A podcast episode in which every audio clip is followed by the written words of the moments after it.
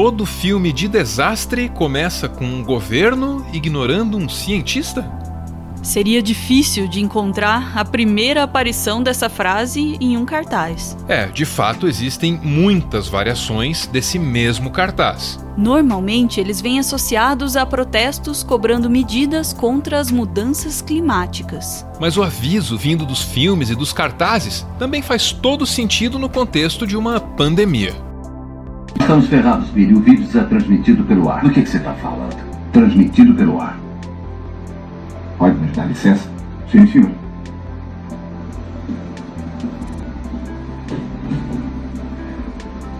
O Motaba só era transmitido através do contato humano. Você disse isso, Sam. Eu sei o que disse, mas agora descobrimos uma nova classe. O quê? É transmitido como a gripe. Não é possível. Ah, é? Então vá até o hospital e veja, vá sem máscara, você verá mais claramente. Você tem 19 mortos, centenas ou mais infectados, está se espalhando rapidamente, olhos doentes. E eu quero dizer realmente isolá-los, Billy. Mande o resto para suas casas e mantenha-os lá. Nós estamos fazendo isso. Não, não estamos fazendo isso. Eu só consegui levar 100 pessoas. Se um deles estiver doente, então 10 estarão. Se um deles sair de Cedar Creek, Billy, estaremos afundados até o pescoço. E já estamos quase lá. Vá em frente e prenda-me agora. Tá bom, Sam, tá bom. Beth. Mom? No, no, uh, uh, go up to your room, honey. So we have a virus with no treatment protocol and no vaccine at this time. Don't talk to anyone. Don't touch anyone. Stay away from other people.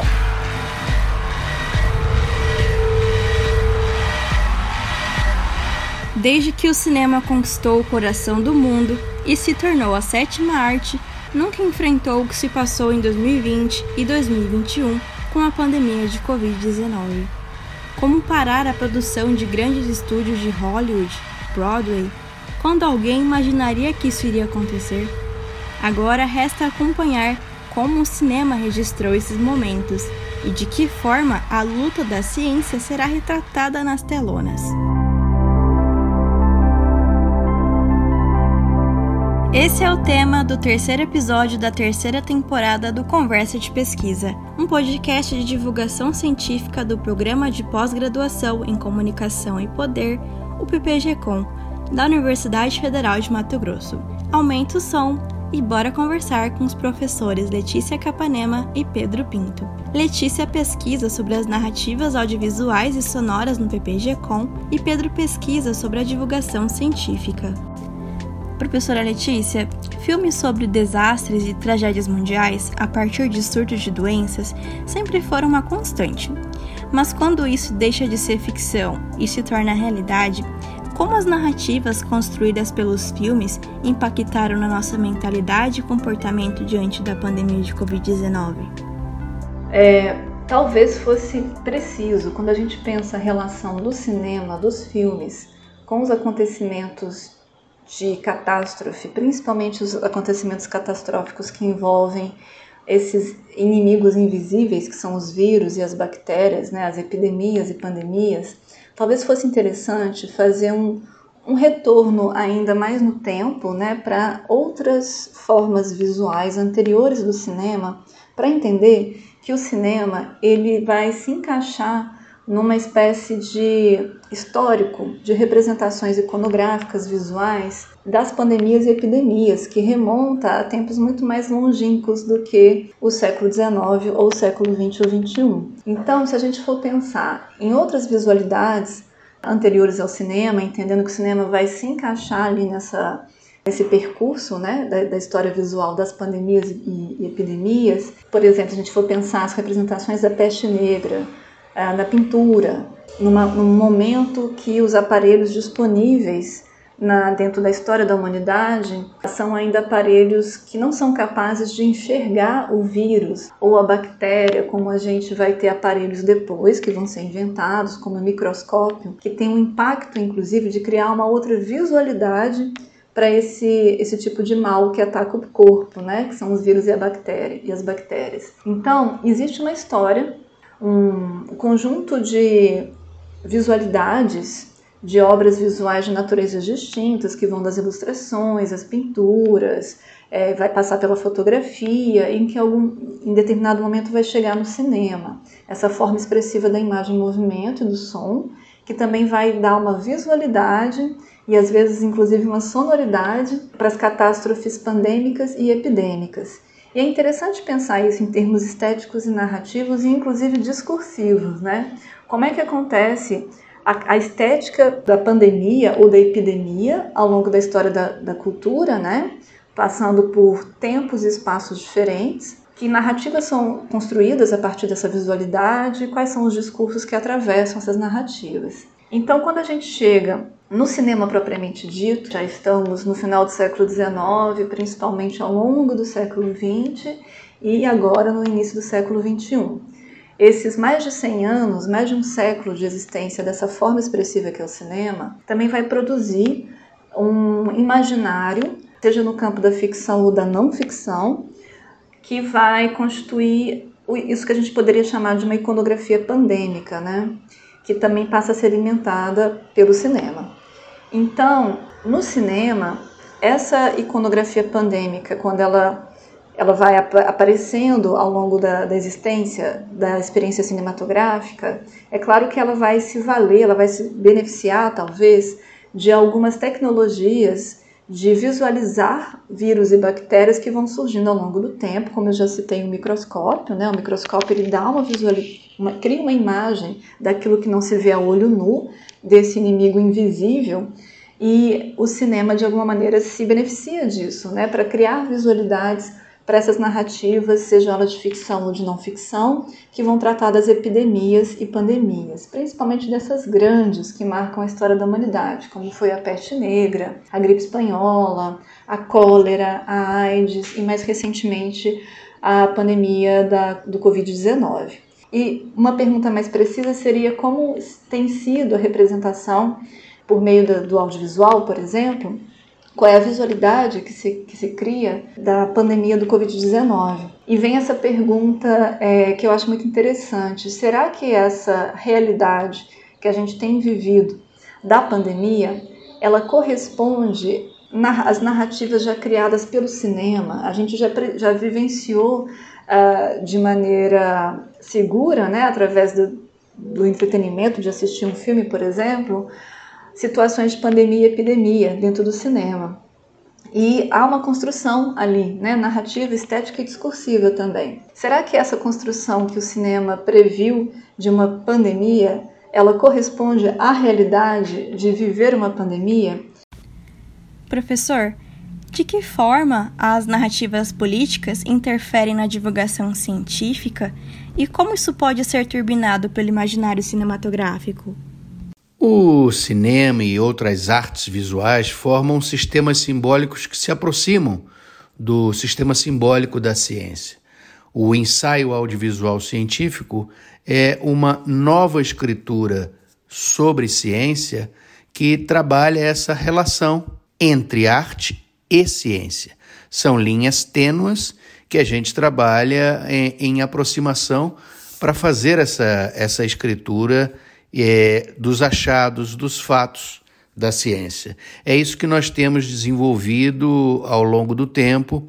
Eu, o professor Gelson Moreira, do ECO, programa também da UFMT, é, no sentido de trabalhar novas formas de comunicação dos achados da ciência. Escrituras de ciência e não sobre ciência ainda que sejam é, formas de divulgação, mas se tratam de escrituras específicas para os públicos acadêmicos. Professores, como o cinema deu força aos estigmas culturais, sociais e políticos que separam o Ocidente do Oriente? E de que forma essa divisão impactou no nosso combate à Covid-19? Outro ponto interessante para pensar essa relação de como o cinema vai criar um imaginário pandêmico, mesmo antes da Covid-19, e quais são os, os, discursos que atravessam esse imaginário.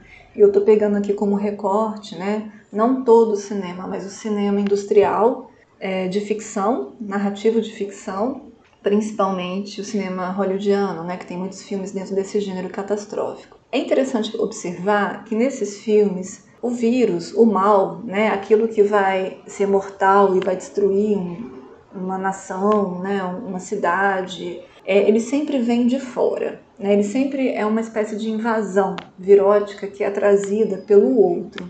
Esse outro, frequentemente, ele é uh, identificado como estrangeiro, como um vírus é, intencionalmente criado, como arma biológica, né? Há sempre um, uma construção narrativa bastante maniqueísta de onde vem o mal. E o mal, nesse tipo de história, é o vírus. E ele tem uma origem, que, a, que a associação de, de outros países, outras nacionalidades, outros grupos de pessoas, a origem do mal, ela vai criar um discurso, né? às vezes bastante é, xenofóbico. E a gente vê esse discurso reaparecer na realidade de como vai ser, das narrativas que se criam em torno do vírus, do coronavírus, né, do Covid-19. Né? A gente viu, por exemplo, no início da pandemia, as pessoas, inclusive presidentes, se, se referirem ao vírus como vírus chinês, de maneira pejorativa mesmo, né? É, como se a China tivesse criado o vírus propositalmente para destruir o Ocidente, né? O resto do mundo, enfim. Essa xenofobia, ela não está só no cinema, né? Ela também está presente nos, nas narrativas, nos discursos que a gente viu acontecer, né?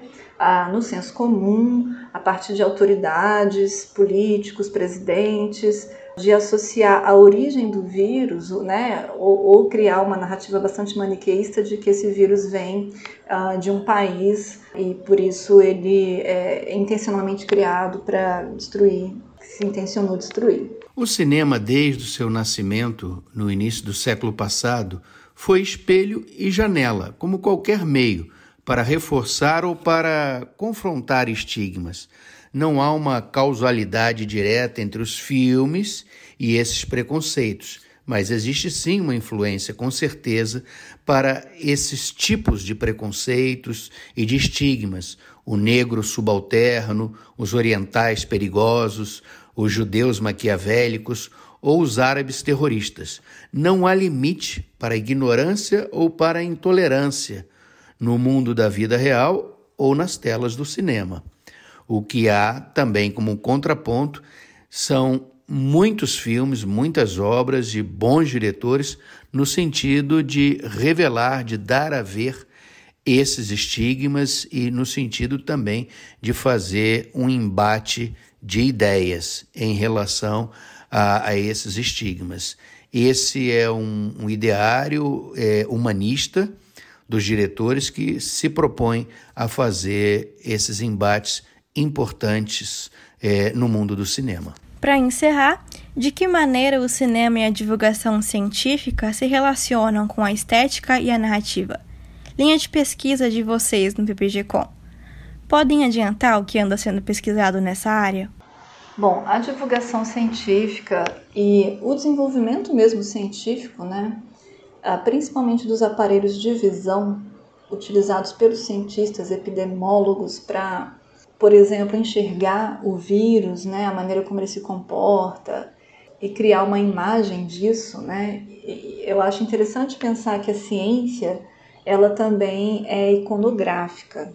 Há uma parte da ciência que é em busca de aparelhos de visão. Esses aparelhos de visão, de alguma maneira, eles estão relacionados a outros aparelhos de visão que não necessariamente têm uma função científica, como a fotografia e o cinema. E eles se relacionam. Então, quando a gente vê a história do, da iconografia, uh, que vai retratar vírus e bactérias a partir das pandemias de peste negra, cólera, gripe espanhola, né, até chegar no coronavírus, há uma relação, um impacto desses aparelhos na maneira como se cria imagens daquilo que não se vê, desse inimigo invisível, né? Então é interessante pensar essa relação e também como que o discurso científico ele vai contribuir para criar as narrativas dentro dos filmes, uh, mesmo dentro da ficção e como que essas áreas elas vão se aproximando às vezes, né, para se criar uma verossimilhança dentro da maneira como se conta a história de uma pandemia e a maneira também estética, como se dá visualidade para isso, né? Eu fico lembrando de filmes que são anteriores à pandemia, mas que já de alguma maneira prenunciavam essa situação que estava por vir. tem pelo menos três filmes assim muito próximos e, e que vão tratar de situações muito parecidas com a que a gente vive no coronavírus, que é um filme que se chama Contágio, que é do Steven Soderbergh, de 2011, um filme é, industrial, né? Um outro filme que se chama Vírus, que é de 2019, é um filme indiano, muito interessante, feito no estilo de docudrama. E 2019, né, o filme pandêmico talvez mais próximo uh, daquilo que estava por vir, que é, vai estourar né, em março de 2020, que é a pandemia do coronavírus. E é um filme de, de ficção também, mas com algumas, alguns traços estéticos que é, são trazidos do documentário, né, da, da, da, não ficção. E um filme coreano que se chama Flu, uh, ou A Gripe, que é de 2013.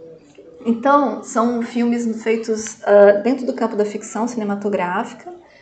Eles são anteriores à pandemia, mas estão muito próximos né, desse acontecimento da pandemia que eclode em 2020. E eu acho que são filmes interessantes para pensar essa, essa relação entre o imaginário cinematográfico sobre o que é uma pandemia né, e como é que isso é retratado no campo da ficção e a realidade da pandemia, né? E o que que o audiovisual vai produzir para retratar a pandemia durante a pandemia e como é que isso se diferencia enormemente daquilo que foi produzido anteriormente, né? Na história do cinema, o gênero de ficção científica sempre ocupou um espaço muito grande. A ideia de um mundo futuro. Esse cinema é, tomou o imaginário das pessoas desde o início. Os games hoje ocupam, de certa forma, um papel interessante nesse imaginário, mas aí colocando o indivíduo, o jogador, dentro desses cenários é, futuristas. Hoje, no mundo da vida, esse passo de diversão, de entretenimento, sofre um abalo, e eu estou falando do mundo real, que é o negacionismo, os ataques à, à ciência. Isso é uma, uma preocupação e que, de certa forma, é, isola a ideia do, de ficção científica apenas como alguma coisa escapista, apenas como uma ideia de futuro, mas que no mundo real a ciência estaria sempre relegada a, a um segundo plano, por esse ideário, por essa ideologia negacionista. De qualquer forma, o, o cinema também é, ao mesmo tempo, um caminho para se opor, para ter esse, esse embate entre a ignorância do negacionismo e uma ideia é, humanista e uma, uma ideia da importância da, da ciência. Os filmes científicos ocupam hoje ainda um grande espaço e uma grande importância para esse imaginário, para que as pessoas possam ter a ideia de como a ciência é importante, de como ela pode ser vista, obviamente, também com todas as suas idiosincrasias, com todos os seus aspectos é, de relações de poder que existem no, no mundo da ciência.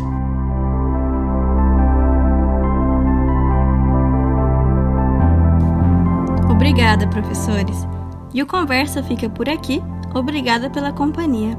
Eu sou Marina Camargo estudante de jornalismo da UFMT e integrante do projeto de extensão Tornar Comum Divulgação de Ciência em Comunicação e Poder. Este episódio contou com a supervisão dos professores Bruno Araújo e Luan Chagas, e do estudante Rogério Júnior e da mestranda Safira Campos. Este episódio também usou áudios do site UOL e dos filmes Epidemia, de 1995, e Contágio, de 2011. Até mais!